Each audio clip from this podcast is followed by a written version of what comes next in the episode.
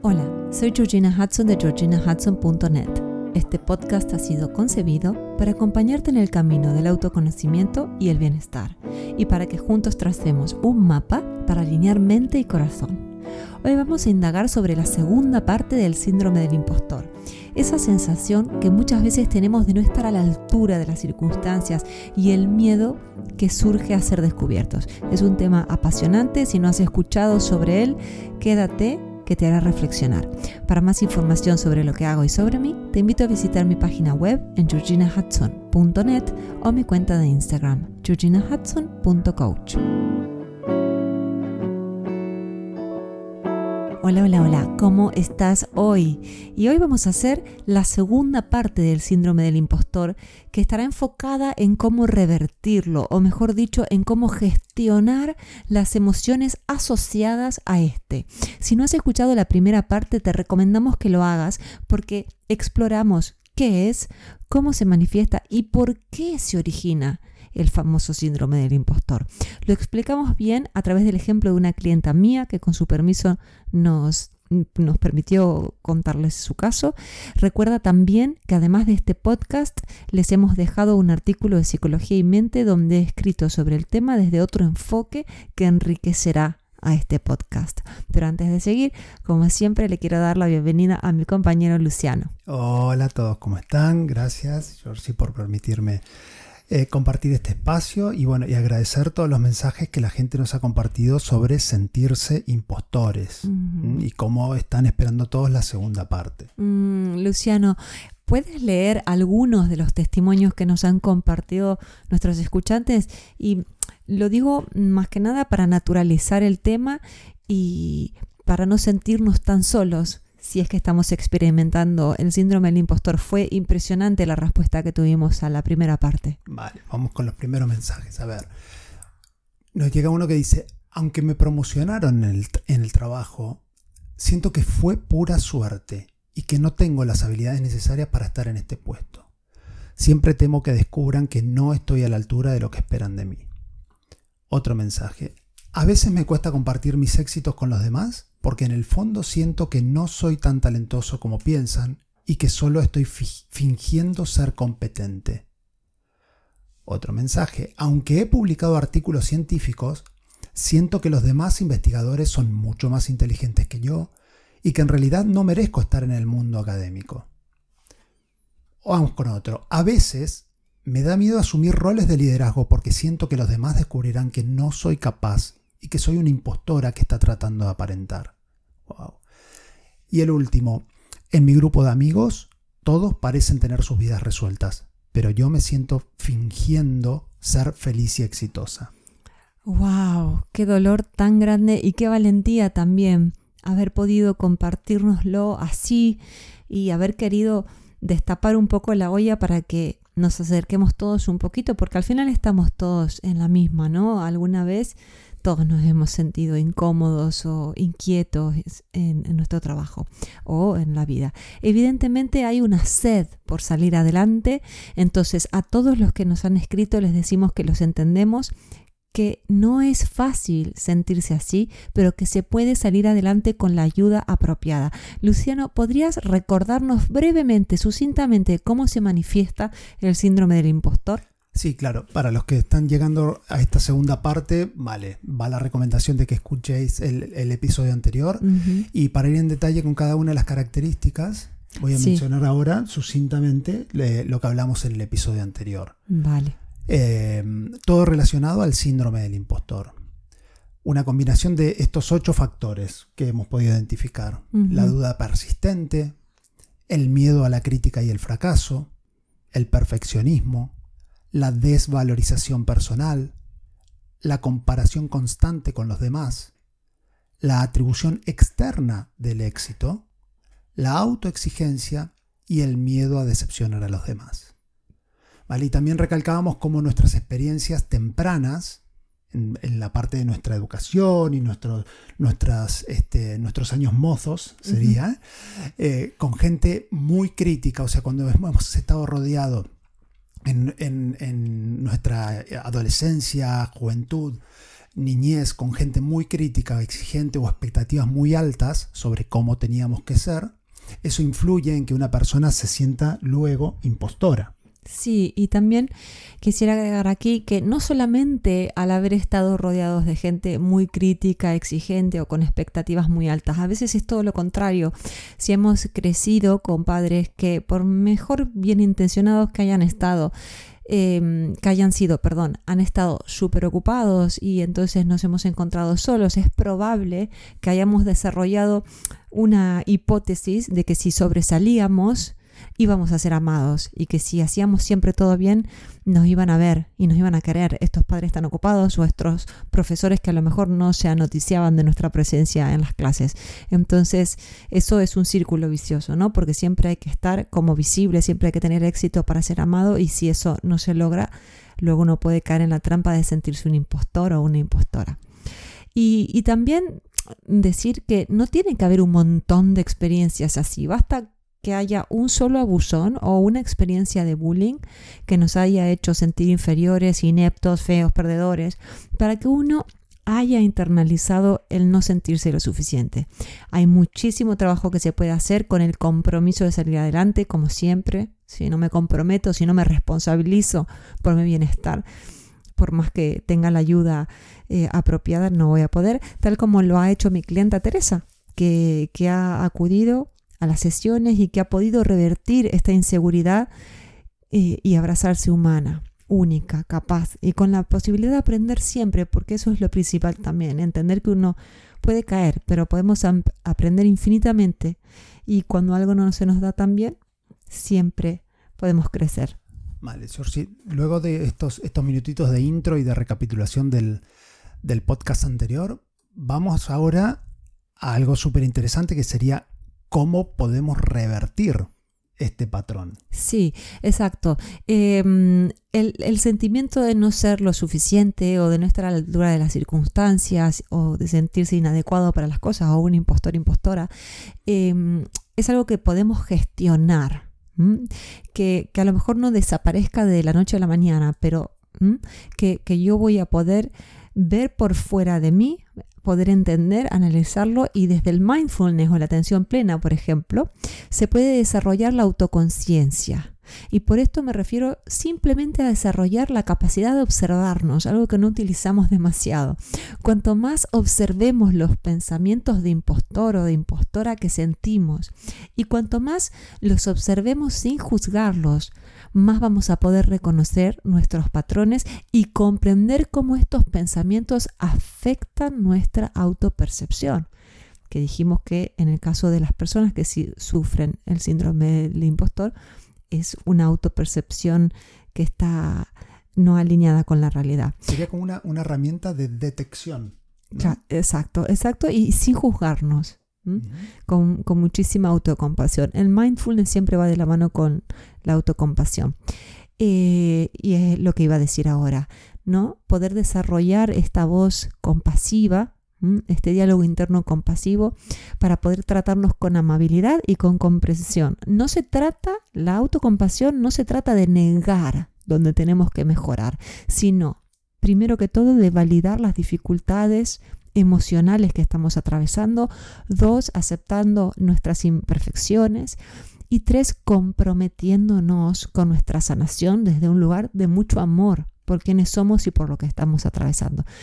Eh, desde el coaching también se puede hacer muchísimo aprendemos muchísimo en nuestro entrenamiento de coaching sobre este tema. Es maravilloso lo que se puede hacer y sobre todo se pueden trabajar y desafiar nuestras creencias limitantes para poder reemplazarlas con pensamientos más empoderadores, positivos y realistas. Esto no es fácil. Parece como, bueno, ya detecté cuál es la creencia que me está limitando, entonces ahora la cambio. Bueno, no es tan fácil porque tengo que sentirlo, tengo que, vivenciar que realmente lo que he reemplazado es, es así. Entonces, no es algo que sucede de la noche a la mañana, pero con la guía adecuada llega el momento donde se hace clic y uno puede cambiar. Este cambio de enfoque puede transformar una mentalidad de impostor en una mentalidad de crecimiento. Y una mentalidad de crecimiento que hicimos un podcast, Luciano, ¿te, ¿te acuerdas? Una mentalidad de crecimiento abraza que somos humanos dando lo mejor de sí y que nuestras habilidades se pueden desarrollar y los errores son feedback, son información para poder aprender. Entonces esto es muy importante para el coaching. Y además un buen coach puede ayudar a alguien que se esté sintiendo un impostor o una impostora a establecer metas y planes de acción que sean alcanzables y medibles relacionadas a las aspiraciones profesionales o personales de cada persona. Entonces esto va a eliminar las distorsiones cognitivas que mencionaba hace un minuto, donde la persona siente que no es capaz o, que le están sucediendo, sucediendo las cosas porque tiene suerte. Sí, y también escuchándote iba pensando en los espacios de terapia que he tenido, eh, que no, ha sido, no han sido tantos, pero súper efectivos. Eh, y, cuán importante era, haciendo memoria, encontrar en esas sesiones un espacio de, apoyo y sin juicios.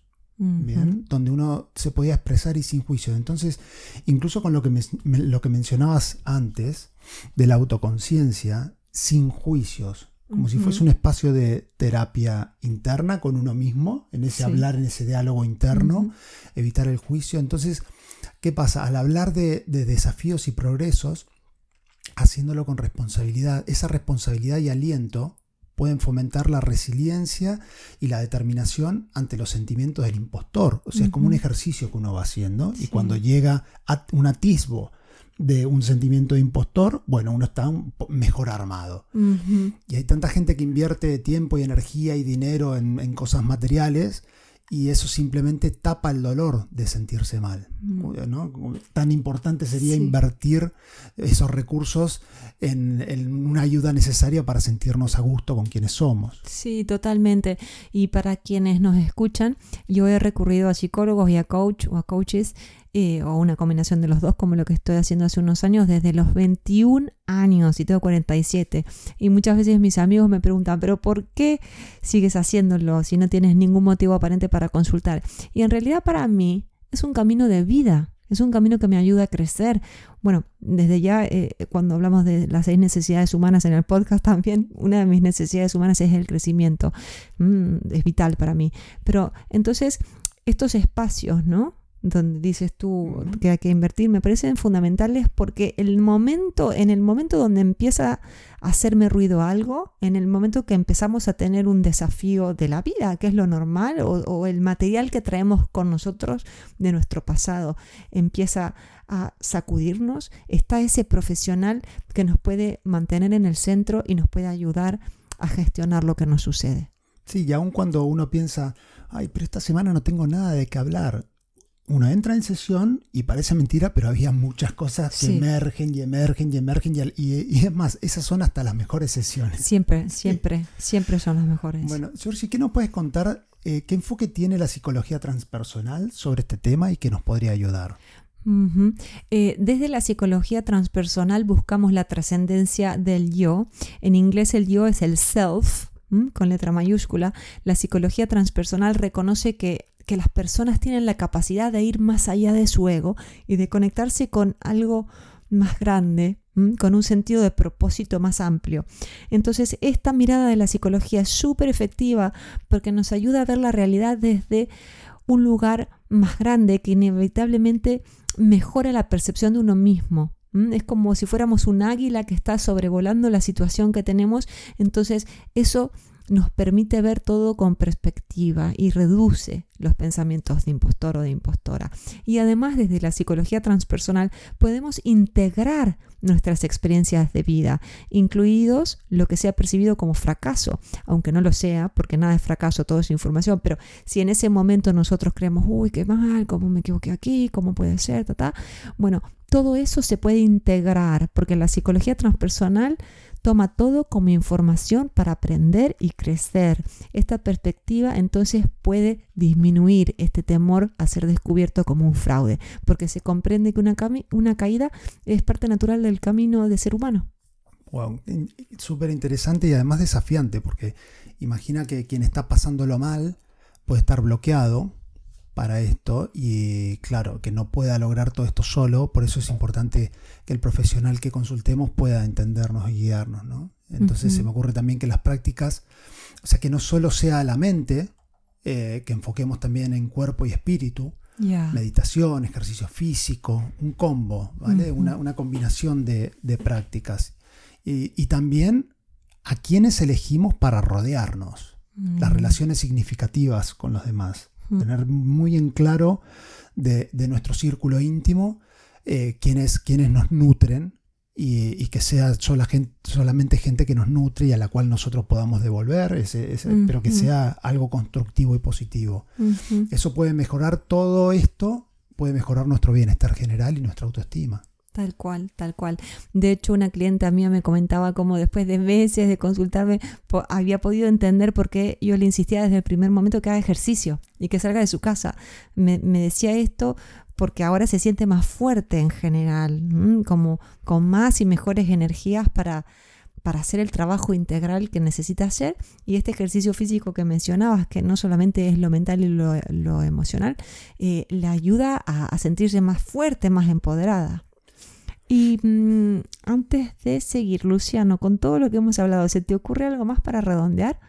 Bueno, a ver, es un tema súper amplio y, cuesta rematar, pero mm, a ver, pensando un poco, me gustaría resaltar como un resumen esta, esta idea que lo, hablábamos este, en la semana cuando preparábamos, esto y creo que es lo más importante eh, para poner, que esto, todas estas acciones pueden llevar tiempo, pero la ganancia en calidad de vida no tiene precio. Y el tiempo que llegamos es multiplicador porque es como una inversión.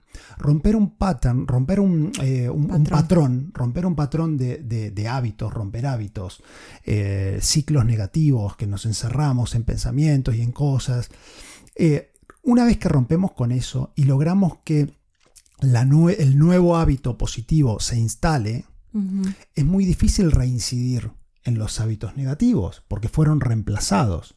Entonces, esta inversión en tiempo que hacemos viene para quedarse, viene para evitar este, volver a caer en, en, síndromes del impostor a futuro.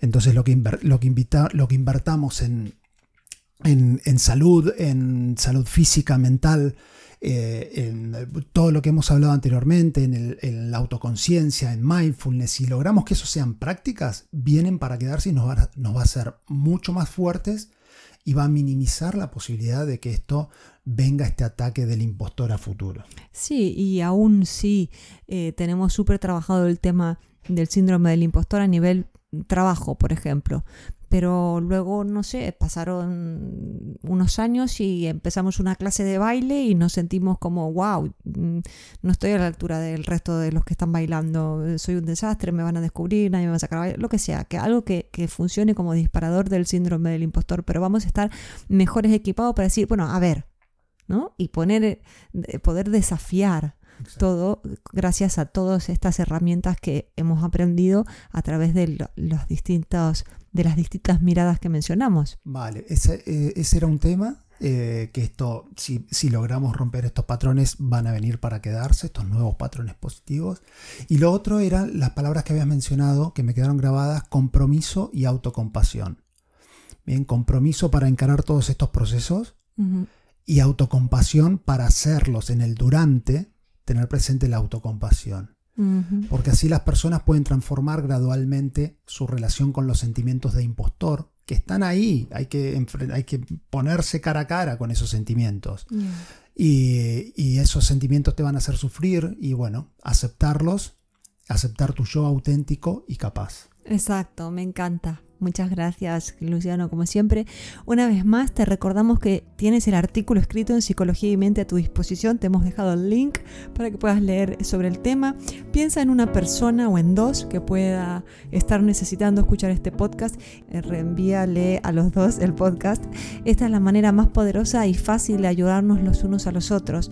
También te agradecemos, como siempre, tu opinión, tus sugerencias, tu evaluación, tus mensajes. Leemos todo porque nos hace bien, nos nutre nos informa. Y como siempre te decimos, te esperamos eh, en el próximo podcast, pero de momento te mandamos un fuerte abrazo.